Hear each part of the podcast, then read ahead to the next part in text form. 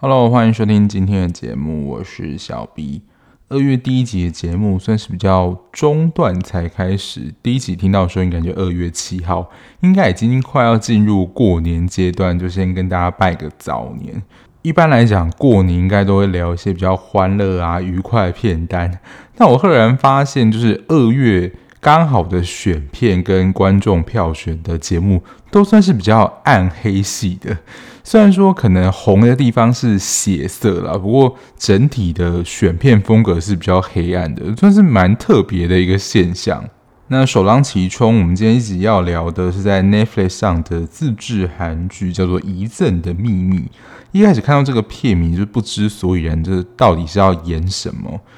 ？N 家之前我有提到过，其实他们的自制剧蛮常描写这种黑暗啊，有关于人性、贪婪、金钱的利益相关的题材。他们在这一类的议题是蛮擅长的。那做节目的今天呢，我在看今天排行榜，它还在蛮前面的排行，我记得大概三到五名之间。一个短集数韩剧算是蛮不容易的，我觉得也蛮棒是啊，它总共只有六集而已，然后它是一次上线剧集，所以现在大家应该已经可以在 N 加上全部看到了。从它的片名去分析，就是遗赠、遗产这个主题，其实自古以来啊，就是一个争斗的。题材，比如说这个遗产来自哪里，然后要分给谁，谁能够继承，然后遗产引发的后续效益，算是这一部的一个重点。整体的画面也都是偏暗，有的画面真是会黑到你要把那个亮度调到最高，还不见得能够看得清楚。整体的设定，包括环境、人物，都算是比较黑暗一点的。女主角的个性也算是比较阴暗，然后她遭遇到的也可以说是蛮多的鸟事。当时一开始在看到这个演员名单的时候，我就觉得哇，就是一个黑暗戏剧的大集合。这个几个主演，他们过去主演的戏剧，至少可能有一部就是比较黑暗，然后写实人性。惊悚，他们演的戏剧好像都离不开这几个标签。金贤珠，大家比较熟知的，除了之前我没有看过啦，但我们有还有聊过的《命运交叉点》，然后他比较黑暗的，我有看过，就是《地狱公使》这一部的主题也是有关于邪教方面的之类的题材，整体也是蛮黑暗的。然后朴喜勋。大家比较知道他，就是从他跟韩韶熙演的《以无之名》，他在里面演的大哥，然后他还有演一部叫做《模范家族》。我觉得这一部的阴暗程度还有画面黑的程度，大概跟《模范家族》有得比。然后他演的这两部其实也都是比较黑暗，然后《以无之名》是有武打格斗的情节，然后接下来比较小的配角朴炳恩。比较知名的，他其实都是演一些小角色，但是好像也比较少正派的。我有看过，就是他跟全道嬿演的《人间失格》，他就是演里面全道嬿的丈夫。《人间失格》我之前有聊过，本身也是一部比较暗黑的戏剧。然后他算是特别客串，可是他在第一集里面就有蛮多的画面，就是朴成勋，他是演女主角的丈夫，就是载俊啊，《黑暗荣耀》也是一部。黑暗相关的戏剧，虽然他之前在《陌生人》有换了一个角色的人设，不过第一直觉的还是会想到他演载俊的那个嘴脸这样。那这一部的导演也是编剧，是严尚浩导演，他所导的作品也都是这种比较惊悚啊，然后有点猎奇相关的。他拍摄手法其实也是蛮令人觉得蛮诡异跟邪门的。包括他之前导过比较知名，就是《失速列车》、《棒法》、怪异，刚好《棒法》跟怪异都是跟今天这一部的一个元素有关，就是跟神灵啊、神怪有相关的。不过整体的风格，他都是拍这种比较惊悚跟诡异的题材，我觉得还算是蛮厉害的一位导演，在这个面向。它主要剧情呢，就是女主角收到一个消息，就是有一个人死掉，叫她去认尸，结果发现这个死的人是她的叔叔。想说就是家里都没有人跟她联络，然后她发现她自己有一个叔叔，然后死掉了。但这个叔叔呢，他有一个祖产，也就是他们的祖坟。依接下来的继承顺序，就是由女主角饰演的尹瑞和继承，她是。继承的第一顺位。然后在叔叔的丧礼上呢，突然有一个人跑进来说他是尹瑞和的弟弟，可是跟他不同姓哦，他弟弟是姓金。但是因为原本继承人就是只有尹瑞和而已嘛，然后他是因为祖产，所以他的地理位置还不错，能够卖到不错的价钱。可是突然从丧礼上出现的弟弟呢，他的出现就自然会增加这个遗产分的人。接下来他们就开始处理这个祖坟遗产相关的事情。可是开始处理遗产之后，他们身边就开始发现陆续有人就是不自然的死亡，就被枪杀等等。他也就在思考说，这些人的死亡是不是跟这个遗产是有相关？大概就是这样的一个故事。这一部总共只有六集，也算是一个非常短的集数。那这一部暴雷有没有差呢？我觉得是有差的，因为它的主要结构比较多是着重在悬疑。那刚刚有提到嘛，过程当中陆续发生了一些杀人事件。但这些杀人事件最主要结构就是找凶结构嘛，就是要找到这个杀害这些人的神秘凶手，所以其实是不太能够爆雷的。所以如果你是对这种悬疑追凶有兴趣，然后喜欢这种有点阴暗风格的人，我真的是建议看完之后再来听。然后它的片名就是《遗赠的秘密》嘛，最重那个秘密，我觉得也算是。近期的题材里面比较少提到，你会觉得蛮 shock，他居然会以这个来作为这一部的一个设定，我觉得也是蛮敢写的。以画面上跟美术风格来说，我觉得是写实不安的。令我最毛骨悚然，其实是在一开始片头介绍的时候。他用的素材就是那种非常写实的泛黄照片，然后通常有用这种泛黄照片都是什么凶杀案啊，或者什么灵异事件等等。然后他的音乐就是那种不规则，然后刺耳音乐，整个你就会觉得鸡皮疙瘩会起来。他在气氛的营造上，我觉得是蛮厉害的。那我最近发现评价有一些增加啦，所以我不知道是不是有一些新的听众，还是如果你是旧有听众，有帮我做了一些评分。我聊的剧基本上都是已经播毕完成，也就是我已经看完的啦，所以百分之九十都是有雷的讨论。我觉得这样能够讨论的稍微比较尽兴一点。所以如果你还没有看完，然后而且这一部啦，我觉得是蛮不能够被爆雷的。所以如果你还没有看完的话，在 N 家就可以找到这一部《遗赠的秘密》。那接下来就会针对我看到的一些议题，还有一些心得跟大家分享。我觉得一开始这个女主角人设就给人一种不祥的感觉，或是你觉得这个人蛮衰的。最主要一开始就是朴成均饰演那个角色，就是被抓到就是他外遇嘛。还有我觉得也是蛮鸟的一件事情，就是他身为一个在大学老师底下，我觉得也应该也是他的研究生之类，想要把他提拔成为老师。但是当完成著作的时候，挂名的是老师的名字，他曾经写过的。痕迹好像就完全被磨灭一样，而且通常这种情况是那个老师通常会给主角类似这样的一个承诺，就是说哦，如果你帮我完成或出版了这部作品的话，就让你当上学校教授位置，可能有给类似的承诺，但到最后都没有啊，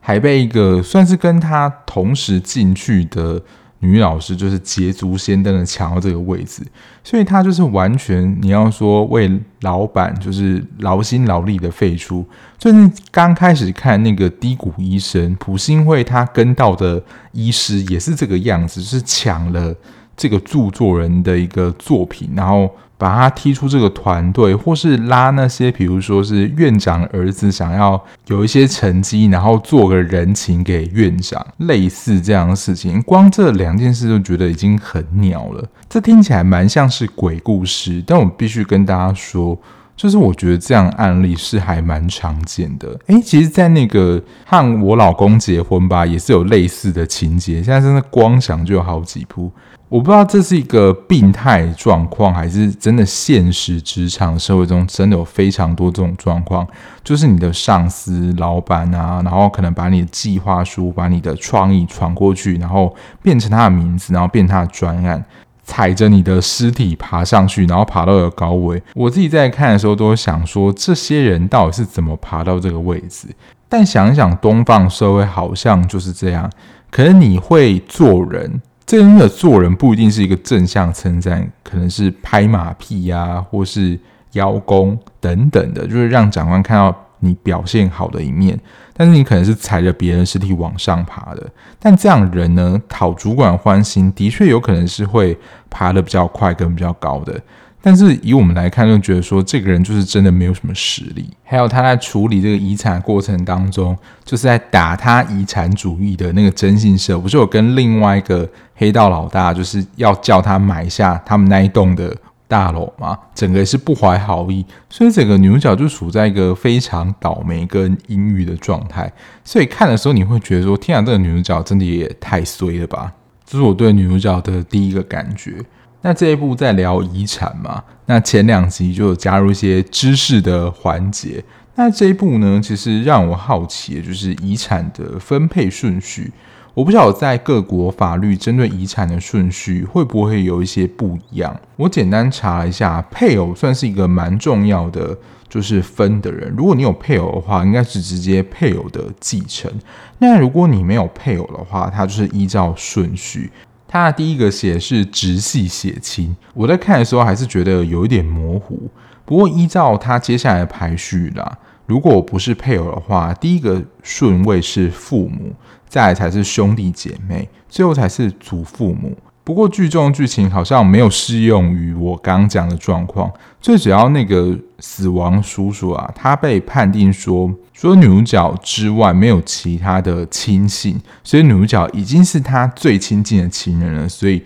第一个顺位才会挂给女主角，然后再就是他弟弟嘛去分，这是遗产分配的顺序。那遗产要怎么分呢？这边就有点复杂啦。我只有截取两个稍微比较简单的概念。它有分为应继分跟特留分。应继分呢，就是用在没有立遗嘱的状况。那其实会依照你跟这个死者的亲疏远近，依照一定的比例，将这个财产就是分给那个继承的人。另外叫做特留分，它是用在有遗嘱的时候。那什么时候会用到呢？我觉得这种场景蛮常会出现在一些八点档的乡土剧里面。比如说，有一个人立了遗嘱，通常是长辈啦，说我所有财产都是要留给我的儿子啊，或孙子，或是他可能有好几个小孩，但就只将财产留给特定一个人，就是我所有的财产都要归他。那为了避免这样的情况呢，特留分就是。只要是有资格，就是继承这份财产人，即使他遗嘱没有说要给他，他还是能够依照他的身份别拿到一定比例的财产。简单来讲是这个样子。比较难的，我觉得就是需要去咨询专业的律师。所以我在看的时候想说，这个秘密到底是什么秘密之外，整部戏最令人觉得好奇的就是这个悬疑杀手吧，神出鬼没杀手。第一个先杀了尹瑞和老公，因为他就是单独出现在一个场景。然后第二个就是干掉那个征信社那个人嘛。而且我觉得超酷，就是他是拿那种长型类似猎枪的枪支类型，不是像那种黑道在干架的时候拿那种。短小型的手枪，或是警察在吓阻犯人或逮捕犯人使用那种短枪，他是真的拿那种类似长型的猎枪在杀害这些可能想要企图分这个遗产的人。看他杀的人，其实第一时间就会联想到，就是跟这个遗产有关了，就是尹瑞和老公，因为他们是夫妻嘛，刚刚有介绍过说夫妻是第一继承顺位。那尹瑞和既然继承这份财产，如果她死后，她的老公自然能够继承这个遗产，所以不如就先把她的老公杀了。然后第二个是那个征信社调查那个人，因为后来他就是跟那个黑社会老大有一些就是要买卖勾结嘛，那其实他也是想用这个机会大撩一笔，也是想要打这个遗产的主意嘛，所以呢，这个凶手自然是要把他铲除掉的。其实这个开枪的凶手，他出现的片段并不多，可是当他出现的时候，好像就代表一种讯号，就是接下来有人要被杀了。所以当他出现的时候，其实就唤起就在看的时候的恐惧，而且他全身包的黑漆漆的，感觉就是也是一语不发，也没有太激烈的一些抗争什么，就是一个我要你死这样感觉。然后被害人其实也没有太多反抗。我自己在看的时候是没有想到凶手是谁啊，但是最后他还是有不错，带我们回顾一下，说，诶，这个凶手是谁？其实是有印象的。他的一开始其实就稍微扫过这个角色，就是警察他们在问路的时候有稍微带到这个人。但是因为这部人物也不多，所以他在回顾那一幕的时候，我是认得这个凶手曾经在这个时候出场的。就这一部最大的亮点跟凶手其实是有最直接的关系的，这边就是一定会爆雷，算是这一部里面一个非常重要的元素啦。凶手就是他弟的妈妈，但是他要叫那个妈妈是叫做姑姑，所以呢，她是爸爸的妹妹。如果你是没有看过这一部，听到这边，你就会知道这一部的秘密到底是什么。没错，这一部谈的是一个乱伦的议题，是不是蛮敢写的？在我印象中，到底有什么跟乱伦相关的戏剧或电影？真的比较想不到，因为毕竟这是一个蛮争议的主题。我不知道当大家看到警方解出来，了解到说，哦，这个是他的妹妹，就是他们是乱伦之间的关系，是不是脸下歪裂，整个下巴掉下来？我是有被吓到了，因为他们也一直在研究说，在法医报告那个环节，他说陌生人的血迹跟姐弟三人是同父系。然后陌生人跟弟弟两个人是同母系，就你在那推敲过程当中，想说到底是怎么样的一个排列组合，其实得出了这样的一个结论。我觉得乱伦这个议题在社会上其实是比较少被讨论，而且大家可能有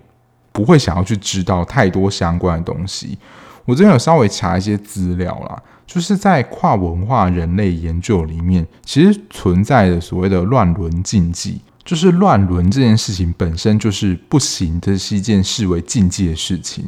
因为灵长类事实上都存在着乱伦禁忌，因为人类也是灵长类嘛。然后在二次大战期间呢，就有一个研究，他就是把一男一女的，就是三岁的小孩子关在一个农场，就是非常紧密的生活那种状态。他们彼此之间的感情相当深厚，可是他们这样的关系呢，其实不存在性的吸引力的。即使他们长大之后，他们结婚跟生育率的比例是相当低，但是我想这样的研究也就只能停留在那个时代，因为现在只要是要做人体相关实验，一定都要通过 IRB，就是人体试验审查计划。这么不人道的、不人性的就是计划，我觉得是不可能的。以现在来讲，那如果从心理界或是从精神医学界是如何看待乱伦这件事情呢？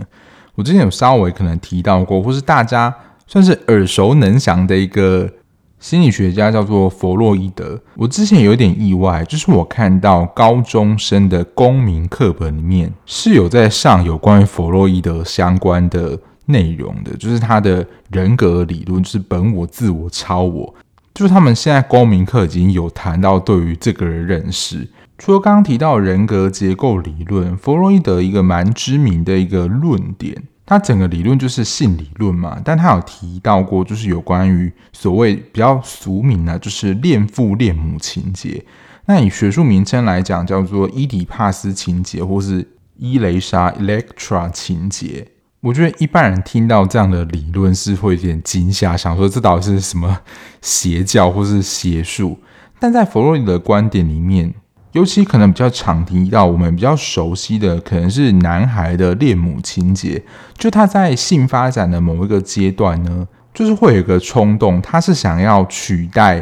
爸爸成为跟妈妈在一起那个对象，所以才会提到有关于弑父娶母这件事情。然后相对来讲，就是女生会想要取代妈妈成为爸爸身边的女人。这是从精神分析的观点去探讨有关于乱伦这件事情。我找到资料是比较久了，但是也没有要写论文，就是简单跟大家做一个分享。这大概是二十年前的数据，就是大概民国九二九三年的时候，有关于性侵害犯罪案件大概有两千八百四十五件，其中有关于乱伦相关的有两百零六件，比例高达七点四。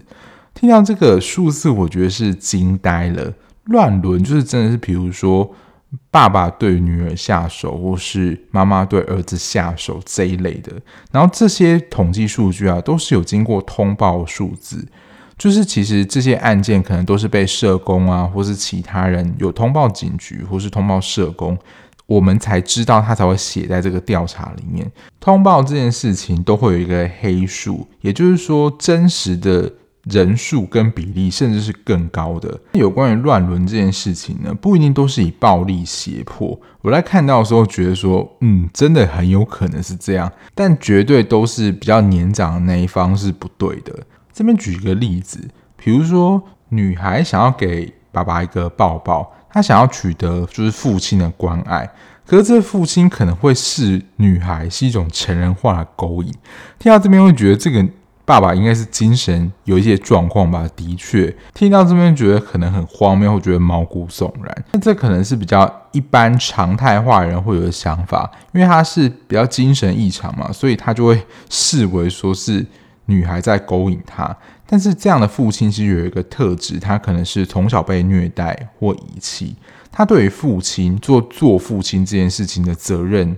的认识是缺乏的。那这样小孩母亲呢，功能也是相对比较弱的。这样的事情也蛮常合并有关于家暴的事件，就是妈妈没有办法保护小孩免受于爸爸这样的一个侵犯。那这样形式调查比较多数的还是父亲对亲生女儿。但是儿子跟母亲或是继母，这就好像色情片情节。但是事实上，而且也不少是儿子跟母亲或继母，就是有乱伦的行为。在台湾呢、啊，乱伦这件事是刑法两百三十条有规定，就是与直系或三亲等内旁之血亲为性交者，处五年以下有期徒刑。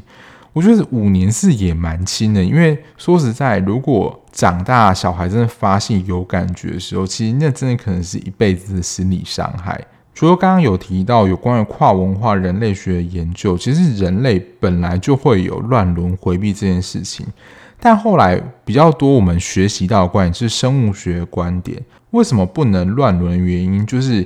我们如果是近亲的话，可能会有一些隐性的基因，但是如果这些隐性的基因结合在一起，那就容易生下，比如说畸形或是有缺陷的小孩。所以在生物学的观点里面，是因为这个因素，所以是禁止乱伦。那如果以社会层面文化制度来讲，我在看资料的时候有看到，诶，志奇七七有稍微讨论过这个议题，防治乱伦最主要是一种保护机制。最主要是这些幼童青少年，他们其实对于性这件事情，他们是不了解，他们对他们的身体自主权还不是有那么大的认识。那其实这样子很常就会有一些，比如说性剥削啊，违反他们身体自主权等等，是要保护这些儿童或青少年，在他们对于自己的身体或者有关于性这方面的知识还没有那么足够的时候，对他们的一个保护。这大概是这一部里面一个很大的一个爆点吧，就是有关于乱伦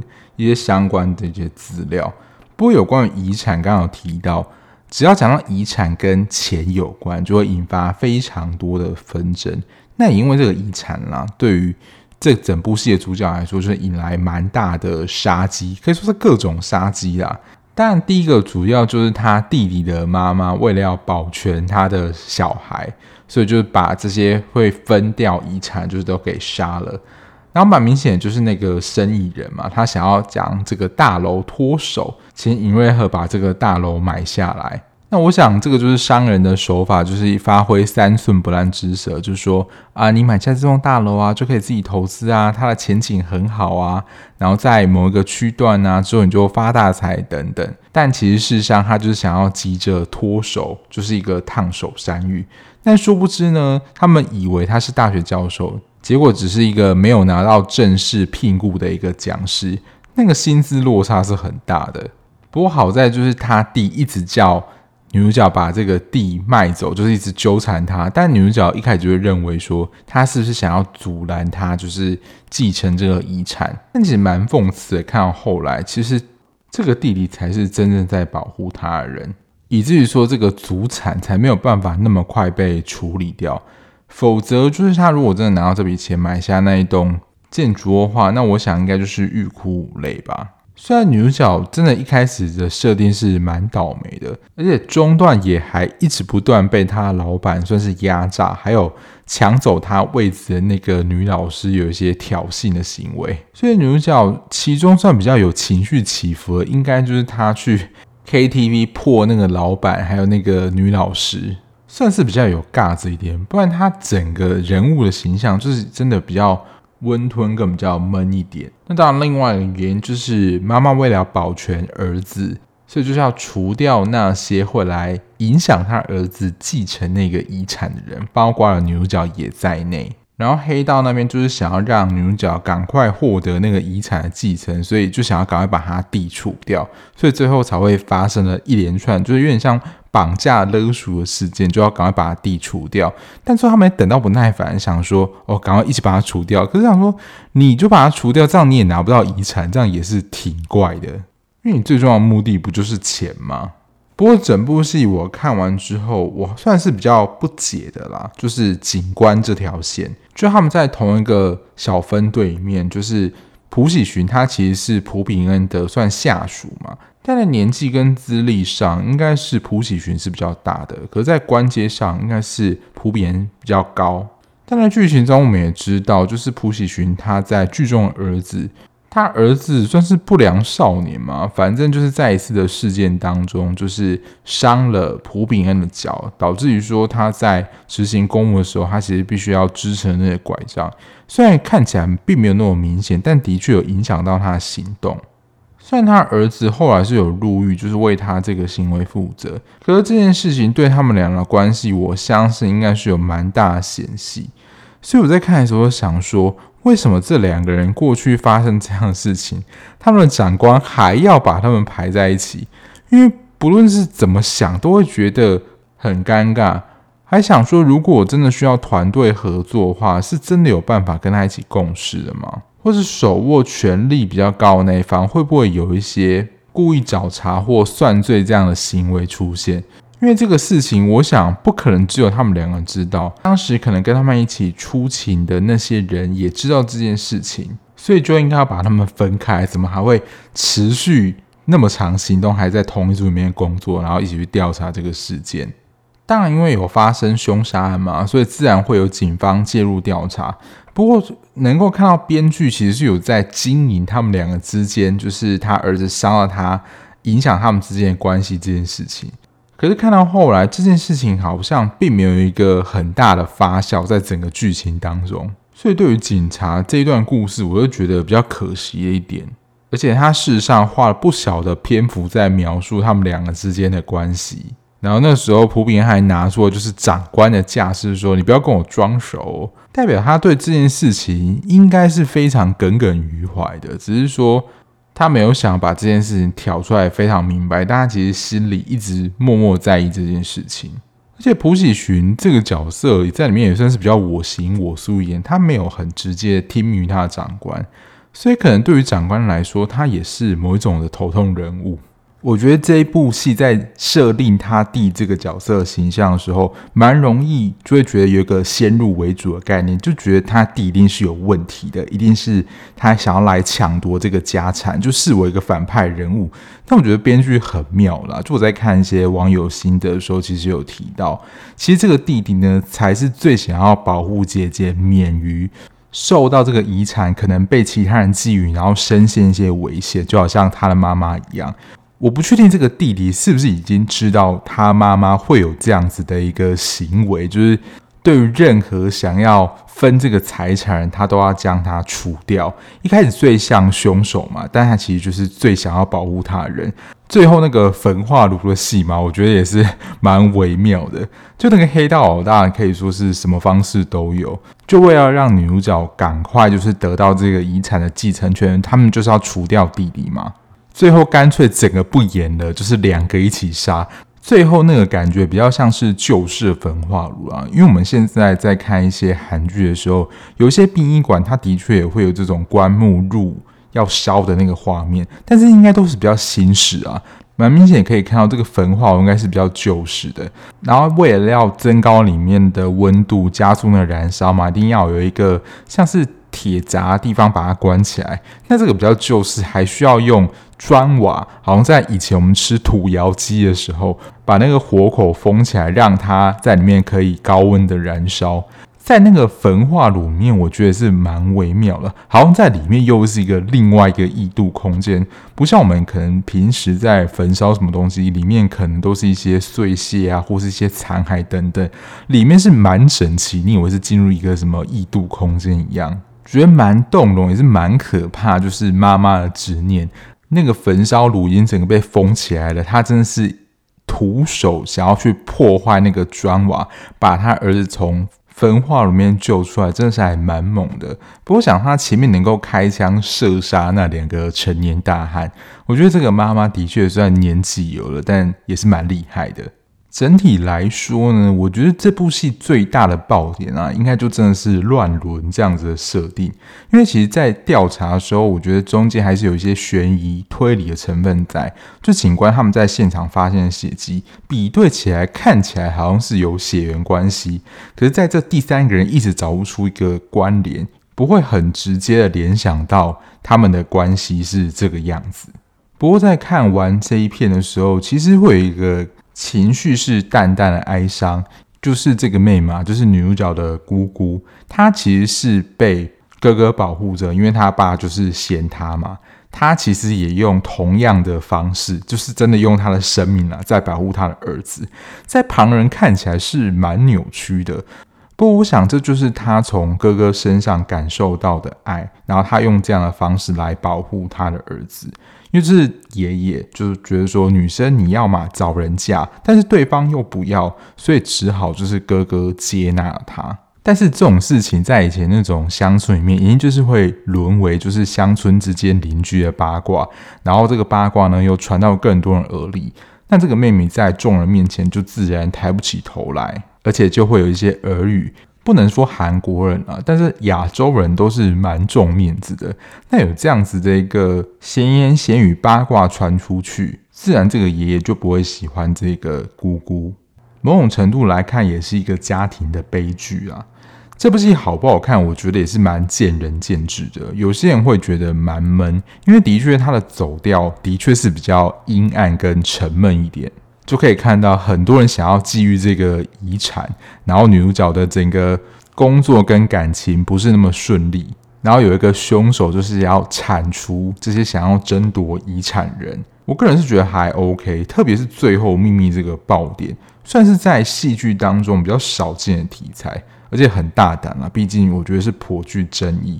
我觉得在这种争议题材里面，师生恋可能是戏剧比较敢去挑战的题材。可是乱伦，比如说我们华人、亚洲人蛮重视伦理呀、什么三纲五常啊这些，所以这类题材要写成剧本，然后有这样悬疑的风格，我觉得的确也是比较困难，难度是比较高的。我觉得它真的算是蛮特殊的题材啦，但是过年大家骗子那么多，可能不会想要选这一部。不过如果你是比较喜欢黑暗的题材的话，这一部还是可以看一下的，因为它只有六集而已。那以上就是今天聊的这一部《遗赠的秘密》，在 N 家全部上映了，就跟大家分享自己看完的心得，还有一些想法。那今天节目就到这边，感谢大家收听。那如果你还喜欢这样子聊剧的 Podcast 频道的话，不论你是用任何平台收听，按下订阅键就能够比较快收到节目上架通知喽。那如果你想要跟我分享你最近在追什么剧，或想要推荐，或者纯粹想跟我聊天，在资讯栏的地方有了 IG，时不时呢就会在现实动态更新一下我最近在看什么剧。那单纯想要找我聊天，或有一些事情想要问我的话，私讯我，我看到我就会回复你的。那我们就下一节目再见喽，拜拜。